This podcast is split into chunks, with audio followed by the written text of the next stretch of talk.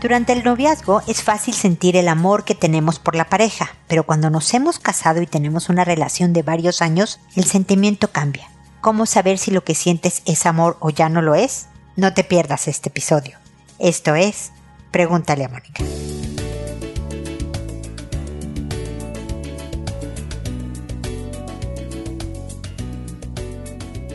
Bienvenidos amigos una vez más a Pregúntale a Mónica. Soy Mónica Bulnes de Lara. Como siempre, feliz de encontrarme con ustedes en este espacio que hoy está dedicado al amor, por muy cursi que esto suene.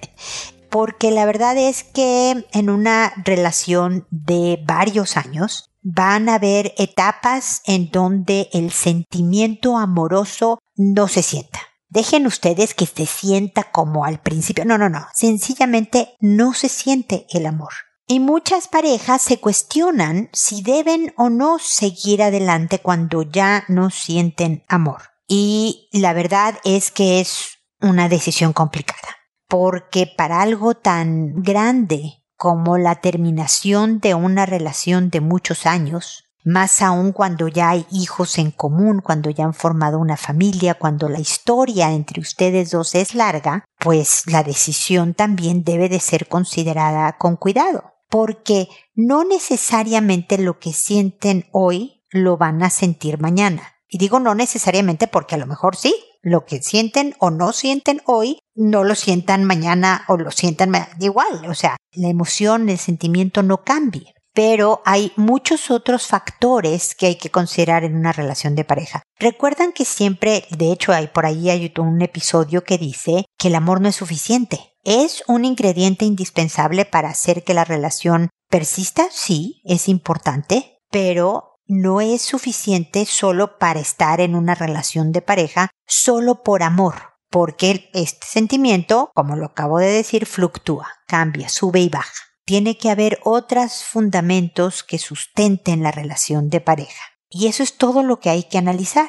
Pero hoy me quiero concentrar en el sentimiento. Definitivamente la lo que ya ah, he hablado, ¿no? La historia que tienen juntos los hijos en común, la construcción de un futuro determinado mío personal y desde luego en pareja, con quien comparto mi vida, es, son de los puntos a considerar. Pero el puro sentimiento del amor, ¿qué es lo que pasa? La verdad es que al principio nadie tiene duda. Generalmente la gente se junta por amor, ¿no? A veces la lujuria también está involucrada, pero cuando han decidido permanecer juntos por años, como lo estoy hablando yo, el amor generalmente está involucrado. Pero este sentimiento es bien fluctuante. Hay etapas en donde, y créanme, yo tengo 31 años de casada, y hay etapas en donde eh, sigo sintiendo todo este enamoramiento inicial de cuando empecé con el que es hoy mi marido. Y hay etapas en donde no lo siento igual.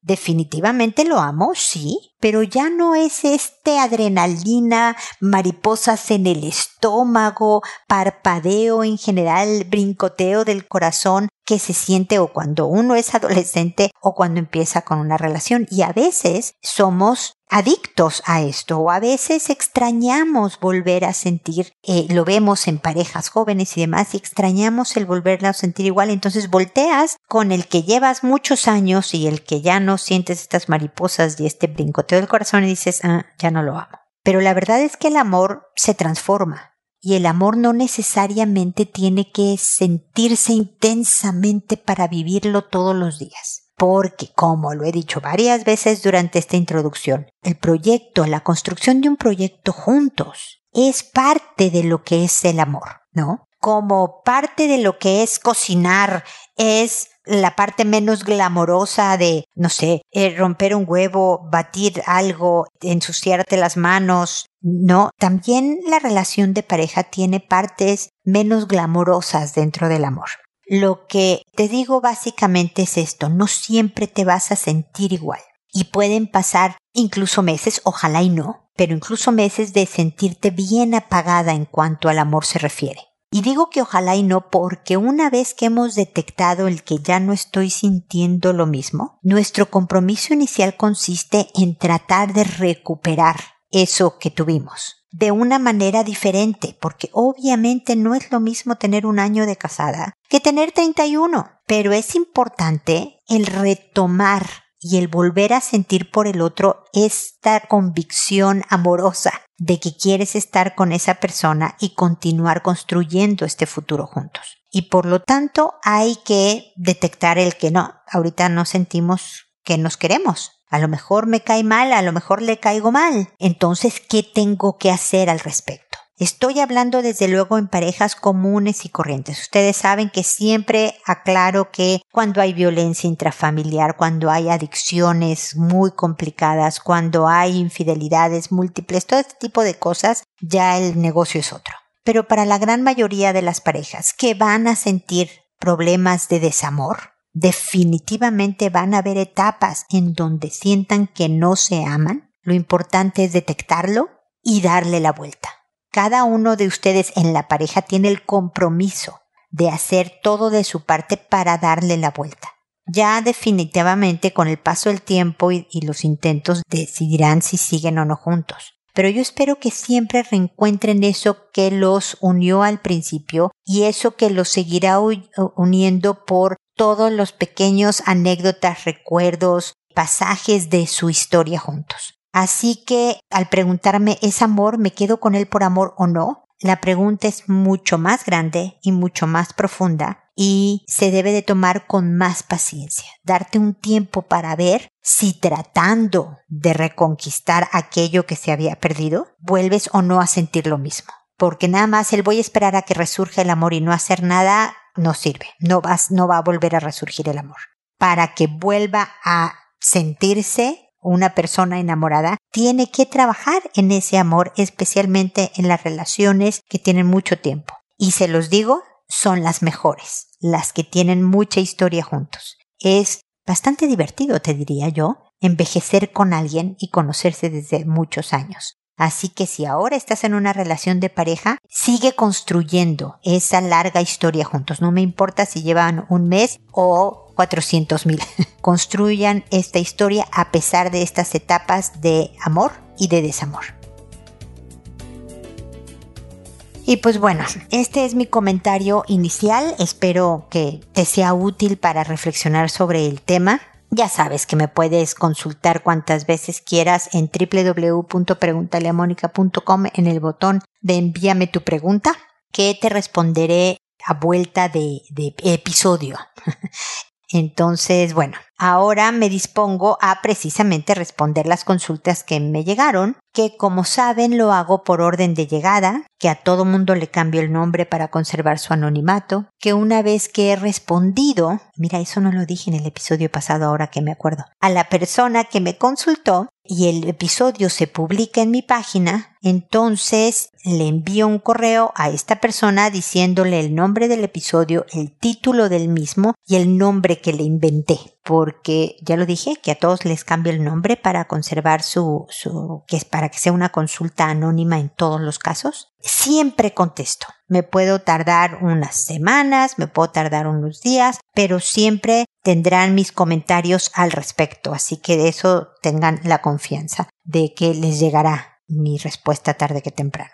Lo hago por audio, por podcast, como en este momento, y no por correo, porque de esta manera me escucha más gente. Y a alguien que esté pasando por las mismas circunstancias pueden decirle útiles los comentarios que yo haga al responderle a la persona que me consultó en el episodio. Bueno, creo que ahora sí son todas las reglas del juego y por lo tanto empiezo el día de hoy con Cassandra que me dice, querida Mónica, nuevamente te consulto reitero mi admiración por tu persona y amable labor. Te comparto que llevo cuatro años de casada y siete de relación con mi amado esposo. Este nació, este año, perdón, nació nuestro primogénito, próximo a cumplir ocho meses, y viene en camino nuestro segundo bebé. Nos invade la felicidad por crear nuestra familia y nos absorbe completamente, lo cual tomamos con justa alegría. Tengo ciertas incomodidades con mi suegra. Llevo años de conocerla ya que fui amiga muy cercana de mi ahora cuñada mucho antes de ser novia de ahora mi esposo. Siempre hubo comparación a manera de competencia que hacían ellas contra mí. Y sin embargo nunca le di importancia, hasta ahora que me doy cuenta que ya ha ido muy lejos. Las comparaciones han sido desde lo físico, siempre he sido delgada y mi cuñada siempre ha estado gordita. Académico, estudié en una escuela privada, yo pagué mi licenciatura y no en una pública como mi cuñada. Laboral, mi suegra siempre que me preguntaba por mis trabajos, su respuesta era como mi hija, ella tiene este horario mejor, este puesto mejor, esto es lo que sea mejor. Nunca me sentí en competencia, nunca la he buscado contra ella. Sin embargo, ahora en retrospectiva, veo que no estuvo bien permitir tanto porque ahora mi suegra compara a mi hijo con mi cuñada, que si sonríe es porque se parece a ella, que si empieza a gatear que mi cuñada empezó antes que él, que si tiene el cabello de tal color es porque ella lo tiene así. Sinceramente creo que lo hace, que siempre que siempre ha hecho, es porque le puede pesar que ante sus ojos yo logré cosas o metas que ella deseó para mi cuñada. Pero no sé cómo modificar ahora que no lo haga con mi hijo es un asunto totalmente diferente y lo último que quisiera es que salga algo mal tanto en nuestra relación o en el desarrollo emocional de mis hijos. Mi esposo puede ver estas comparaciones y coincidimos en que su mamá no es totalmente consciente de que hace esto. Por favor, ¿tienes alguna orientación de qué hacer o cómo actuar al respecto? Te lo agradezco mil veces de antemano. Afectuosos saludos. Gracias, mi querida Cassandra, por tus amables comentarios sobre mi trabajo y por tu consulta. Déjame, te, no sé si es la respuesta que tú esperabas, pero te la voy a dar igual y ustedes todos, tú, Cassandra y todos los demás saben que con mis comentarios pueden opinar lo mismo y por lo tanto hacer lo que estoy sugiriendo o decir no, no es lo mío y irse por otro camino, ¿ok? Pero creo importante hacer estos comentarios, obviamente. Así que mira, Cassandra, no sé si es porque tu suegra ha querido de alguna manera los logros que tú has tenido para su propia hija, pues que es lógico, una como mamá siempre quiere lo mejor para sus hijos, ¿no? Y si ve que tú te está yendo bien, pues claro que le gustaría que su hija viviera lo mismo. Puede ser que quiera reafirmar con ella misma, con tu suegra, o frente a tu cuñada, que tu suegra eh, sigue prefiriendo y queriendo, aunque no se necesiten hacer ese tipo de cosas para hacerlo, a su hija que a ti, que es evidente que la va a querer más y la va a preferir siempre, pero lo quiere dejar como más explícitamente expresado, tal vez. A veces creemos que los hijos que requieren, o sea, le damos más tiempo y atención a los hijos que creemos que necesitan más de nuestro apoyo, nuestro tiempo y nuestra atención. Y que no tenga nada que ver contigo el tema, Cassandra, y que sea más un tema de la percepción que tiene tu suegra de su hija. ¿Me explico? Porque como bien dices, me comentas que tu marido y tú han comentado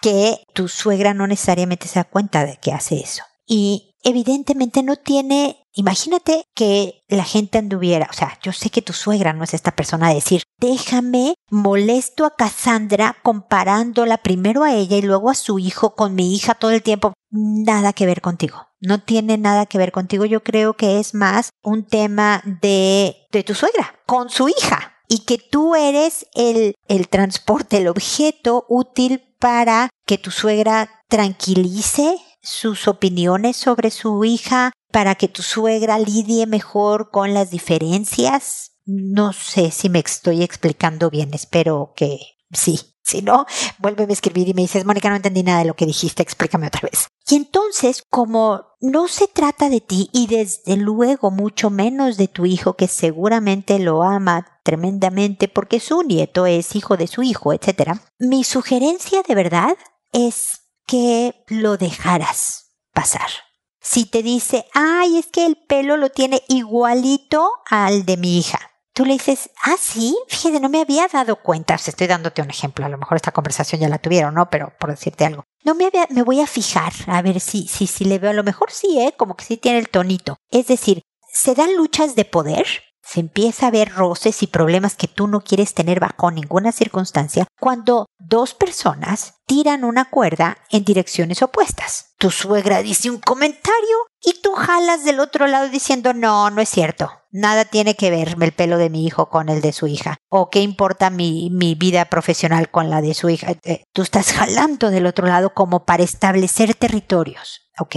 No creo sinceramente, entiéndeme Cassandra, yo no te conozco a ti, ni a tu marido, ni a tu suegra, ni a tu cuñada, pero me da todo este escenario la impresión de que no te están queriendo molestar, que es un tema de ellas, a lo mejor incluida tu cuñada, y que tú nada más eres el objeto que han utilizado. No quiero que te ofendas porque como que me, me objetivizan. No, no, no. Tú en ti concretaron ciertas inquietudes, temores, inseguridades, lo que tú quieras, para tratar de manejarlo mejor. Entonces, serviría que tú no jalaras la cuerda, sino que te pusieras de su lado y dijeras, ah, sí, ah, mira, no me había dado cuenta, es que tiene mejor horario mi hija que tú. Ay, qué suerte, qué buena onda, qué envidia, qué ganas de tener su horario, qué ganas de tener sus ojos cafés. Ah, sí, mi hijo tiene los mismos tonos de ojos café.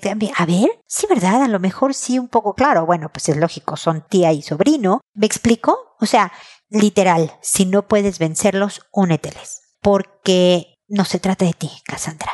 No se trata de ti. Y creo que establecer un... Fíjese que me molesta cuando hacen comparaciones, pero eh, van a surgir inseguridades personales que van a provocar que se pongan a la defensiva y sí, puede entorpecer su relación. Créeme que no le va a afectar todo este tipo de comentarios, no le va a afectar en nada al desarrollo emocional de tus hijos. En nada. Que le digan que, ah, fíjate que tu tía caminó antes que tú, va a voltear y te va a decir, hijito, tú le puedes confirmar, hijo, tú caminaste justo al minuto que necesitaste caminar. Yo creo que estabas investigando muchas cosas de tu curiosidad en el suelo, bla, bla, bla. Pero en realidad los niños ni cuenta se dan de estos comentarios y ya cuando se dan cuenta son lo suficientemente grandes como para, para procesar adecuadamente esta información todos los abuelos del universo, abuelos y abuelas, dicen imprudencias, tarde que temprano. Y los nietos también tienen que aprender a ver cómo son los abuelos para bien y para mal, ¿no? Que tarde o temprano todos somos humanos y tenemos nuestros defectos. Así que esa es mi opinión mi querida Cassandra, cuéntame qué opinas. Si te parece bien o mal, ¿eh? Puedes decirme con toda sinceridad que no te gustó para nada mi opinión, que vale la pena que sigamos peloteando estas ideas para que tú encuentres la paz familiar y personal, desde luego, y haya armonía con la familia política también, ¿ok? Espero que sigamos en contacto. Dominica ahora me dice, hola Mónica, escucho todos tus episodios siempre y me parece un gran trabajo ya que estoy segura de que ayudas a mucha gente. Gracias Dominica, qué amables han sido decirme estas cosas de mi trabajo en este episodio. Bueno, sigue Dominica. Hace mucho tiempo atrás te escribí, pero no recibí una respuesta, entonces hoy lo vuelvo a intentar. Otra vez me detengo para comentarte, Dominica. Mil disculpas. No sé qué pasó. He comentado en varios episodios, y de hecho ustedes lo habrán oído en episodios anteriores, que tuve una época de, limbo cibernético, o sea, como que no sé qué le pasaba a mis comentarios y correos y demás, que se perdían y atoraban. Y la persona Abel, que es quien me ayuda con todos los temas técnicos, tecnológicos y cibernéticos, que es buenazo, se metía el pobre, se echaba un clavado este, en la piscina virtual para encontrarlos y demás. Así que mil disculpas, Dominica, me da muchísimo gusto que no me hayas perdido la fe y que lo vuelvas a intentar, porque aquí estoy respondiéndote. Por favor, si me tardo más de dos semanas y no les he respondido, escríbanme nuevamente aquí o por Instagram, arroba pregúntale a Mónica, por donde me puedan encontrar. Estoy en Twitter, en Facebook, como pregúntale a Mónica, no como Mónica Bulnes. Y díganme, oye, te escribí, este es mi correo, no me has contestado, para que yo los empiece a buscar por todos lados y los encuentre, por favor. Mil disculpas, Dominica. Continúo con tu mensaje. Te voy a resumir mi situación para no hacerte muy larga mi historia. Me quedé embarazada a los 17 años y tuve mi primer hijo. Todo era color rosa hasta que empezamos a vivir juntos con mi pareja. Él es una persona de mal carácter y tiene episodios violentos. Bueno, nunca nos casamos y vivimos con su mamá, o sea, con mi suegra. Teníamos muchos problemas porque ella intervenía y nosotros éramos, o más bien somos, muy inmaduros. Bueno, así hemos tenido ya nueve años de peleas. Han habido golpes y separaciones, y por último, dos años atrás, él me traicionó. Fue ahí cuando decidí separarme completamente de él. Pasó un año después y estaba muy tranquila y me sentía libre ya que él es muy controlador. Hasta que el año pasado supe que a la mamá y al abuelo le había dado COVID y necesitaban ayuda económica. Entonces empezaron a hacer ventas de comida y rifas. Ahí decidí colaborar y ser un poco flexible ya que era la abuela de mi hijo. Después de esto, la semana siguiente que pasó, falleció la mamá. Entonces fue cuando él volvió a pegarse mucho a mí y a mi hijo. Antes lo intentaba, pero no lo permitía. Y fue ahí cuando caí en la trampa y dejada llevar por la situación me convencí de que él cambiaría y sería alguien diferente. Y pensé por qué no darnos una nueva oportunidad. Después de todo, esto es lo que pasó. Pero me equivoqué. Tenemos ya un año juntos y no es igual. Hemos tenido muchas peleas. Él es un hombre muy inmaduro y no respeta si está o no mi hijo y discute enfrente de él. Nunca respeta y no piensa en el daño que le hacemos a mi hijo, ya que yo también soy de poca paciencia. Bueno, pienso que me faltaría tiempo y espacio para redactarte todo lo que he vivido, pero lo último que pudo hacer es faltarme al respeto una vez más. Él me dice, si no te he golpeado. Él piensa que agarrarme de la cara duro y empujarme a la cama no es violencia. Yo estoy cansada de esto, siento que ya no puedo seguir con él, siento un vacío que ya no me llena. No quiero que mi hijo siga creciendo en un ambiente así, pero luego lo veo cuánto quiere a su papá y quiere tener un hogar y me detengo. Me siento totalmente diferente a como la relación era antes. Quizás sea porque él me traicionó con esa mujer y perdí la confianza en él. Hay veces que no tengo ni siquiera deseo sexual. No sé si sea normal o está algo mal en mí o pienso que ya entre nosotros ha acabado todo. Esta semana he estado durmiendo en la habitación de mi hijo y hasta ayer me vino a rogar que ya no esté así, que lo perdone y que ya no va a volver a suceder. Sinceramente ya no le creo nada. No sé qué hacer. Me siento en el limbo. Quisiera escuchar qué consejo me puedes dar y así seguir adelante con mi vida o seguir en el mismo lugar al lado de un hombre por el que perdí todo el amor y confianza. Bendiciones. Ay, querida Dominica, perdóname primero por leer tan mal tu correo. Mira, obviamente una infidelidad nunca es buena y rompe cosas muy delicadas como es la confianza de una pareja. Y se necesita mucha madurez y mucho trabajo de la pareja para reparar el daño provocado por la infidelidad.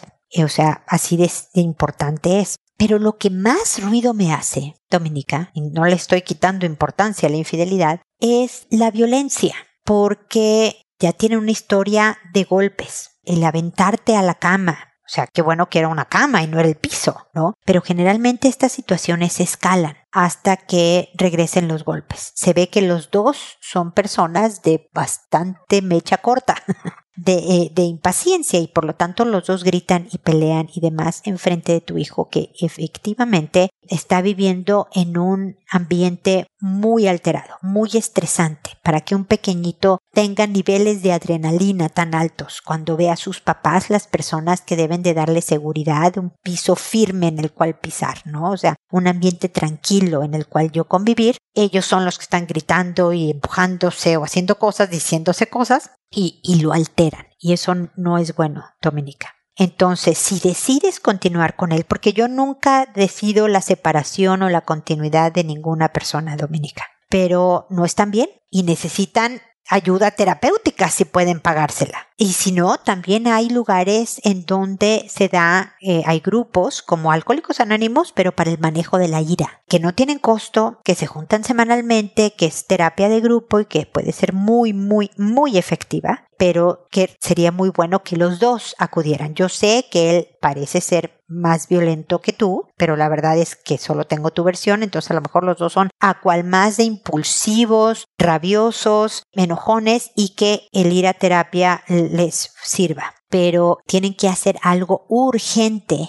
para cambiar esta situación, porque efectivamente no les está haciendo daño, digo, no les está haciendo bien a ustedes dos, pareja, pero tampoco a su hijo que sé que quieren muchísimo y que quieren lo mejor para ellos. Ustedes pueden evaluar si los dos están igual de comprometidos a ir a esta terapia y tratar de cambiar las cosas hacia llevarse mejor, aprender a discutir de una mejor manera, de una forma mucho más sana, porque no se vale el decir, bueno, es que él me empieza a gritar y está enfrente del hijo, se ve que no le importa y entonces como yo también soy impaciente, también le grito. No, ahí ya los dos están gritando enfrente del hijo. Dominica, los pongo en el mismo barco a los dos, son igualmente responsables como padres. Si uno está gritando, el otro tiene que retirarse de la habitación para cortar la conversación lo antes posible y no seguir gritando frente al hijo. Y si eso provoca el que te salgas de la habitación un acto de violencia, entonces estás en una relación con violencia intrafamiliar y no es bueno que ni tú ni tu hijo sigan ahí. Entonces, estas son mis sugerencias, mi querida Dominica, porque definitivamente yo entiendo que ya hubo una infidelidad, como dices, empezaron ustedes muy niños a ser papás y eso siempre eh, es una presión muy grande,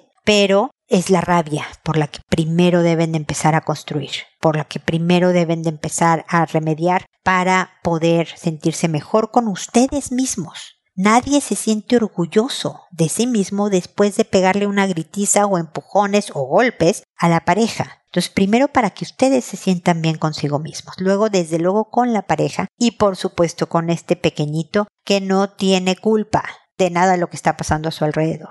Entonces espero que te sirva mi comentario, Dominique. Encantada de que me vuelvas a escribir para acompañarte en este proceso y nuevamente disculpa que antes no hubiera recibido tu correo. Espero que sigamos en contacto.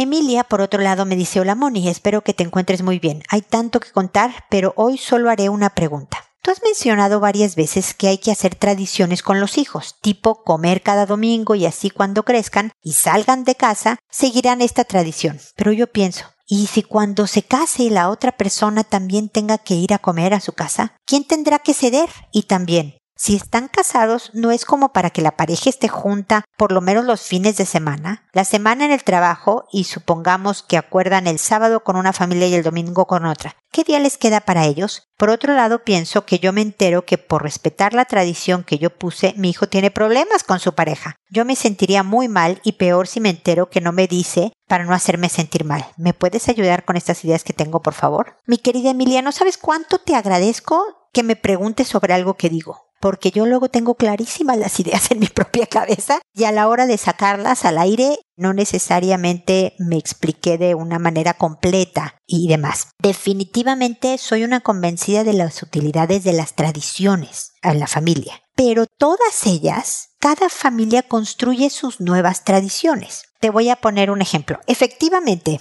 Emilia, yo creo que es bien importante que la pareja encuentre un tiempo para ellos en el fin de semana cuando ninguno de los dos está trabajando. Nosotros, mi marido y yo, muy recién casados ya con hijos, no recién casados, pero con hijos chiquitos, viviendo en México todavía, este de donde soy yo, un sábado comíamos con unos papás y el domingo con otros, ¿no? Y pues era una cosa familiar muy agradable, no teníamos queja y demás, y nuestros ratos solos era pues antes y después de irnos a comer con los suegros o mis papás, y en las tardes de entre semana después del trabajo, y así, ¿no? Pero luego nos vamos a vivir, primero nos fuimos a Estados Unidos por razones de trabajo de mi marido, y vivimos cinco años y medio alejados de la familia. Definitivamente volvíamos a México a visitarlos y todo era un intensivo familiar, pero volvíamos a estar solos como pareja. Cuando regresamos a México, después de nuestra experiencia en Estados Unidos, estábamos tan acostumbrados a ser nosotros que de repente ya no queríamos ir sábados a una casa y los domingos a otra. Y les explicamos a nuestros papás, fíjense que vamos a venir uno de los días de fin de semana. El domingo como con mis suegros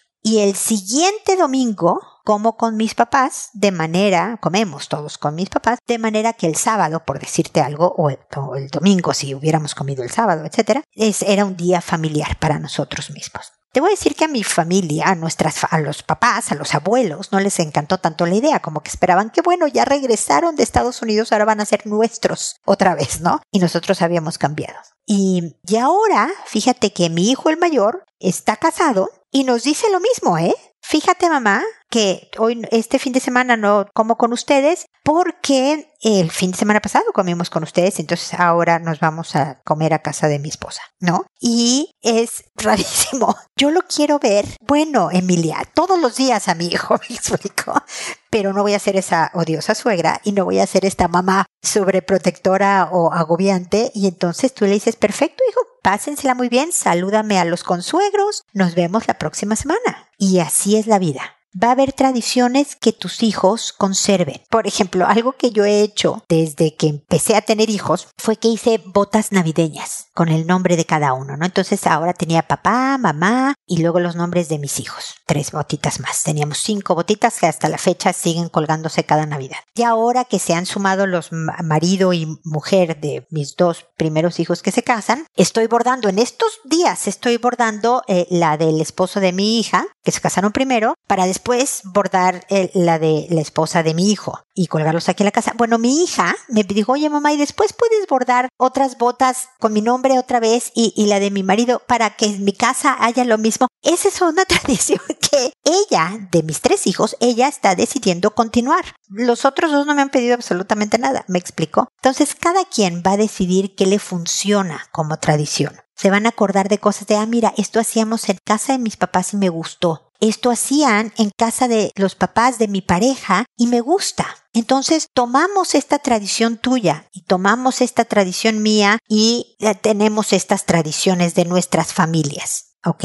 Y otras nuevas que nos vamos a inventar nosotros. Unas a veces van a tener que ceder, otros, y, parte de que tus hijos aprendan a tener una buena relación tu hijo, es aprender a ceder, y eso es un camino que él tendrá que vivir. Y otros van a, no va a haber ni siquiera negociación, sino que a lo mejor la esposa de tu hijo diga, qué buena onda, me gusta esa tradición, hagámosla también. ¿No? Entonces, no, esto es mucho más flexible, no quiere decir que lo que yo instituí es lo que debe de hacerse en cada familia de todos mis hijos. No, porque entonces ya no son tradiciones, sino ya se vuelve una cárcel, ¿no? Algo totalmente inflexible y agobiante, que provoca más problemas que unión familiar. La única regla que yo tengo es que yo no me voy a pelear con ninguno de mis hijos, ni yerno, ni nuera, ni nada, para que siempre los hijos tengan ganas de venir a vernos, porque no hay un, no hay un ambiente de discusión o de pelea. Si mi hijo me dice, oye, yo sé que este domingo me tocaba verlos a ustedes, pero otra vez voy a ir a la casa de mi esposa porque bla, bla, bla, yo, aunque diga, ay, qué ganas tenía de que vinieran y me tocaba, era mi turno, y todo, por dentro, por fuera voy a decir, no hay ningún problema, hijito, entiendo, perfecto, nos vemos la siguiente fin de semana. Esa voy a ser la suegra que me he propuesto ser. Así que deseame suerte, Emilia. Espero que me haya explicado ahora mejor. Si me quedó algo que comentar, no dudes en volverme a escribir y me encantó tu consulta. Muchísimas gracias. Espero que sigamos en contacto y espero, amigos, que nos volvamos a encontrar en un episodio más de Pregúntale a Mónica. Recuerda, siempre decide ser amable. Hasta pronto. ¿Problemas en tus relaciones? No te preocupes, manda tu caso, juntos encontraremos la solución.